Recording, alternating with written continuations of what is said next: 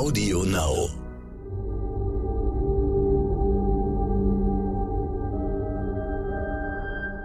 Es ist Freitag, der 1. April. Hallo und herzlich willkommen zum Podcast Ukraine die Lage mit Carlo Masala, dem Politikprofessor und Militärexperten der Bundeswehr-Universität München und mir, Stefan Schmitz aus dem Hauptstadtbüro von Stern und Kapital.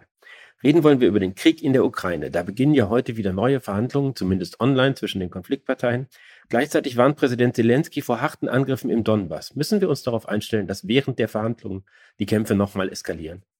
Ja, darauf müssen wir uns durchaus einstellen. Und ähm, das kennen wir ja auch, ich sag mal, historisch von anderen äh, Kriegen, wo Verhandlungen geführt werden, aber während der Verhandlungen noch gekämpft wird, weil letzten Endes, es geht in der Ukraine um Territorialität auch. Also das heißt, der russische Versuch, die beiden Oblaste äh, für souverän zu haben. Und je mehr Territorialgewinne man macht, desto besser ist die Ausgangsposition in den Verhandlungen. Also das gilt genauso für die Ukraine. Je mehr sie den Russen an Territorium abnehmen, desto besser ist ihre Verhandlungsposition über diese territorialen Fragen generell. So schrecklich das ist, könnte es ja auch irgendwie ein eine positive Nachricht für die Menschen in Kiew enthalten, dass nämlich dort zumindest vorerst nicht damit zu rechnen ist, dass die Stadt ein ähnliches Schicksal erleidet wie Mariupol. Das absolut. Also auch wenn der angekündigte russische Truppenabzug nicht stattfindet offensichtlich, oder das heißt nur minimal stattfindet, und ein großer Teil der Truppen anfängt sich jetzt in Kiew äh, einzugraben, also wirklich sozusagen Verteidigungsstellungen auszubauen und äh, die ukrainischen Truppen darum bemüht sein werden, das zu verhindern, kann man sagen, dass in den nächsten Tagen zumindest in Kiew keine größeren Angriffe zu erwarten sind, was natürlich für diese Menschen positiv ist. Aber man sieht, dass die Ankündigung des russischen Truppenabzugs eine Lüge war, dass die nicht stattfindet, sondern es geht sozusagen nur um eine Pause. Eine Pause in dem Sinne, dass die russischen Streitkräfte dringend Zeit brauchen, um sich zu erneuern, zu regenerieren, um sich neu aufzustellen für einen weiteren Angriff, also eigentlich für eine Fortsetzung des Krieges.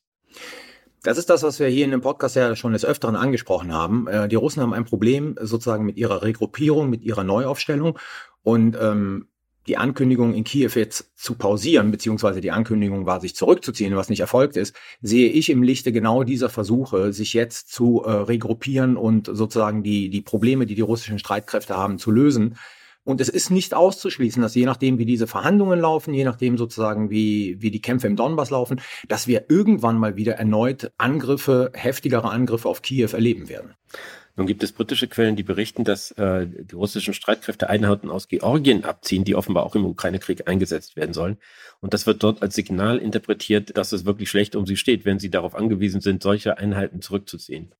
Ja, absolut. Also wenn Sie jetzt aus Georgien Einheiten nachführen, ähm, ist das der Ausdruck dafür, dass Sie nicht in der Lage sind, diese Truppenrotation, über die wir mehrmals gesprochen haben, also das heißt, ich sage jetzt mal, neue Soldaten in die Ukraine zu bringen, nicht aus der russländischen Föderation erfolgen kann. Also dort ist ja seit ähm, heute die neue Phase der Wehrpflicht. Ich glaube, es sind 137.000 Russen zur Wehrpflicht äh, einberufen worden. Viele haben erwartet, dass nach einer kurzen Zeit sozusagen von Grundausbildung ein Teil von denen in die Ukraine äh, verlegt wird oder man Reservisten mit Kampferfahrung in die Ukraine verlegt. Das scheint alles wohl sehr problematisch zu sein. Also führt man jetzt Truppen aus den Gebieten nach, ähm, wo man russische Truppen hat. Und das ist jetzt Georgien. Das ist ein offensichtliches Zeichen der Schwäche der russischen Armee, ihre massiven Probleme zu lösen. Auf der anderen Seite sieht man, dass im Westen die Bereitschaft wächst, der Ukraine auch schwerere Waffen zur Verfügung zu stellen. Da gibt es offenbar Verabredungen, da reden wir jetzt nicht über schwere Panzer und Kampfflugzeuge, aber sozusagen über alles, was eine Nummer kleiner ist. Kann das dem Krieg nochmal eine Wende geben? Das kann die Wende, die wir gerade beobachten, ähm, noch weiter unterstützen. Also was wir seit Tagen beobachten, ist, dass die ukrainischen Streitkräfte in der Lage sind, Gegenoffensiven zu machen. Und zwar selbst im Osten ähm, in einem begrenzten Maße aber äh, den russischen Truppen Territorium abzubringen. Und natürlich, je besser, schrägstrich schwerer die Waffen sind, desto größer die Wahrscheinlichkeit, dass wir demnächst möglicherweise größere Territorialgewinne der ukrainischen Armee sehen werden. Und jetzt kommt man nochmal der entscheidende Punkt. Das schwächt dann die russische Verhandlungsposition bei den Friedensverhandlungen und stärkt die ukrainische Verhandlungsposition. Also von daher besteht hier ein direkter Zusammenhang. Trotzdem bleibt es mit Blick auf die Verhandlungen ja so, dass man optimistische Signale hat, dass es auch irgendwie ganz positive Äußerungen von beiden Seiten gibt aber dass in dieser grundsätzlichen Frage äh, der territorialen Zugehörigkeit dieser Gebiete keine Einigung absehbar ist und auch nicht absehbar ist, dass irgendwie eine Seite wirklich so die Oberhand gewinnt, dass sie sagt, das ist jetzt unsere Lösung. Also entweder die Russen können es ganz besetzen, noch die Ukrainer können die Russen rausschmeißen. Ja, und deshalb besteht das Risiko, dass wir äh, in einen Abnutzungskrieg hineinlaufen, in einen Stellungskrieg hineinlaufen, der noch Wochen und Monate dauern kann Und das ist das große Problem an, an diesem Krieg. Gleichzeitig die optimistischen Signale, und ähm, das muss man auch mal ganz deutlich sehen, die betreffen ja die Frage der Neutralität und der Sicherheitsgarantien, wo aber vieles äh, wichtige Detail völlig nebulös ist. Also von daher, ich sehe nicht so optimistisch auf die äh, Verhandlungen, die gerade stattfinden, wie äh, die ukrainischen Unterhändler und die russischen Unterhändler uns äh, über die Presse erzählen.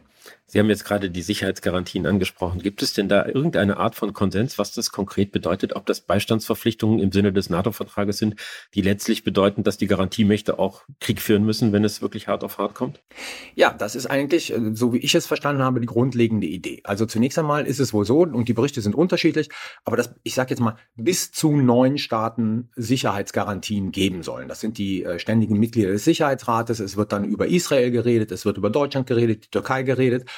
Und da muss man sagen, das sind schon ganz, ganz viele Staaten. Also das ist schon mal so ein Problem, wenn so viele Staaten Sicherheitsgarantien geben sollen. Und die sollen dergestalt aussehen, wenn ich das richtig verstanden habe, dass nach einem möglichen russischen Angriff es eine Phase von 72 Stunden gibt, in denen die Staaten die Sicherheitsgarantien äh, geben, ausloten sollen, ob es die Möglichkeit gibt, diesen Angriff äh, sozusagen diplomatisch zu stoppen und ob es wirklich ein Angriff der Russen ist und nicht provoziert durch die Ukrainer und danach eine quasi Verpflichtung zu Waffenlieferungen, zur Herstellung einer Flugverbotszone und nochmals als Erinnerung, eine Flugverbotszone heißt dann, sich in einen Krieg mit Russland reinzubegeben. Das sind die Ideen, die wir aus der Presse erfahren können. Und das ist es ist jetzt nicht sozusagen der Artikel 5 der NATO, aber es kommt dem schon gleich, weil es ja quasi eine automatische Verpflichtung gibt. Nachdem man festgestellt hat, Russland hat eine Aggression begangen, ist nicht bereit, diese Aggression einzustellen, automatisch mit Waffenlieferungen und einer No-Fly-Zone zu reagieren. Und die No-Fly-Zone heißt letzten Endes ein aktiver Kriegsantritt gegen die Russische Föderation. Und das sind die grundlegenden Ideen, die ähm, aus Istanbul sozusagen durch die Presse gegangen sind.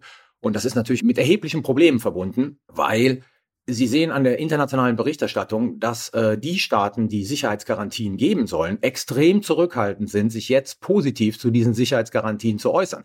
Also man sagt immer, ja, ja, das ist schon eine gute Idee, aber wir müssen weitersehen.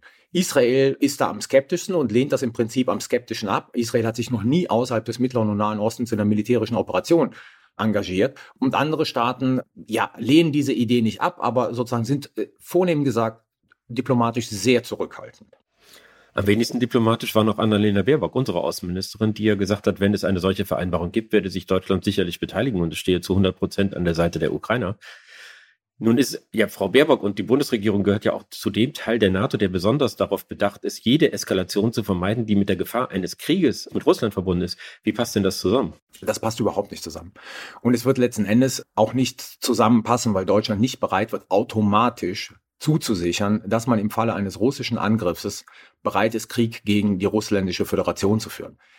Deutschland ist natürlich in einer Position, in der momentan sehr viel Druck und sehr viel Kritik aus der Ukraine kommt, mit Blick auf unsere Waffenlieferungen, also Zelensky, der, der ukrainische Botschafter, jetzt gestern nochmal Klitschko ähm, in mehreren Interviews. Und natürlich kann man sich jetzt nicht so zurückhaltend äußern wie Großbritannien, die gesagt haben, nee, so eine Art Artikel 5 wird es nicht geben, weil die Ukraine bleibt ja weiterhin kein NATO-Territorium. Also muss man hier eine positive Message senden. Man weiß ganz genau, was das bedeutet. Aber man kann es sich gegenwärtig nicht leisten, hier zurückhaltend oder gar ablehnend zu sein. Wesentlich getragen wurde ja der Widerstand der Ukraine und die, die Kampfkraft der Armee von der großen, breiten Zustimmung im gesamten Westen, die einfach auch ein bisschen begeistert davon waren, wie sehr sich dieses Volk dem Angriff eines überlegenen Nachbarn widersetzt. Nun sehen wir jetzt nach einem Monat Krieg, dass das auch mit einem Preis für uns verbunden ist, dass Preise steigen. Am Ende wird es Arbeitsplätze kosten, das Wirtschaftswachstum sinkt. Glauben Sie, dass der Druck aus dem Westen größer werden wird, auf die Ukraine einem Frieden zuzustimmen und sei es zu den Bedingungen von Putin, nur damit es irgendwie zu einem Ende kommt? Also die Gefahr besteht. Es besteht eine doppelte Gefahr.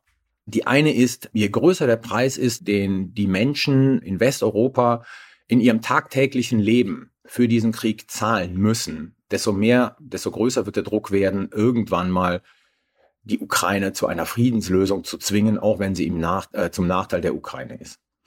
Der zweite Punkt ist, je länger dieser Krieg dauern wird und wenn wir wirklich in einen Abnutzung- und Stellungskrieg reingehen, desto mehr wird dieser Krieg in der Ukraine auch vergessen werden. Das muss man auch mal ganz deutlich sehen. Also wenn wir nach Syrien gucken, wie aufgeregt waren wir doch alle von 2011 bis 2014 über diesen syrischen Bürgerkrieg und was da passiert. Wer redet heute noch über Syrien? Da finden noch immer Kämpfe statt. Also je länger dieser Krieg dauert, das hat was mit der, ich glaube, normalen Aufmerksamkeitsspanne von Menschen zu tun, desto weniger wird er Beachtung finden. Und das erzeugt natürlich auch die Möglichkeit, dass die Unterstützung der Ukraine dann einfach schwächer wird, weniger wird. Also der Krieg hat zweierlei Probleme. Das eine ist, je größer der Preis ist, den wir bezahlen müssen, desto größer die Wahrscheinlichkeit, dass der Druck wächst auf die Regierungen, jetzt endlich mal diese massive Unterstützung sein zu lassen und endlich auf die Ukraine einzuwirken, jetzt zu irgendeinem Friedensschluss zu kommen, damit unsere Lebenserhaltungskosten, sagen wir es mal, sinken. Und je länger dieser Krieg dauern wird, desto mehr wird er in Vergessenheit geraten. Und auch dann wird die, die Unterstützung für die Ukraine nicht äh, der Gestalt groß sein, wie wir sie jetzt gerade erleben. Herr Masala, ich danke Ihnen. Das war Ukraine die Lage. Die nächste Folge finden Sie, wenn Sie mögen, am Dienstag bei stern.de, Audio Now und überall, wo es Podcasts gibt. Natürlich können Sie unser Angebot auch abonnieren. Und wenn Sie noch mehr erfahren wollen zu aktuellen Entwicklungen und den Themen des Tages, empfehle ich Ihnen den Stern-Podcast Heute wichtig. Den Menschen in der Ukraine hilft die Stiftung Stern. Falls Sie spenden möchten, finden Sie alles weitere auf unserer Internetseite stern.de. Vielen Dank und hoffentlich bis Dienstag.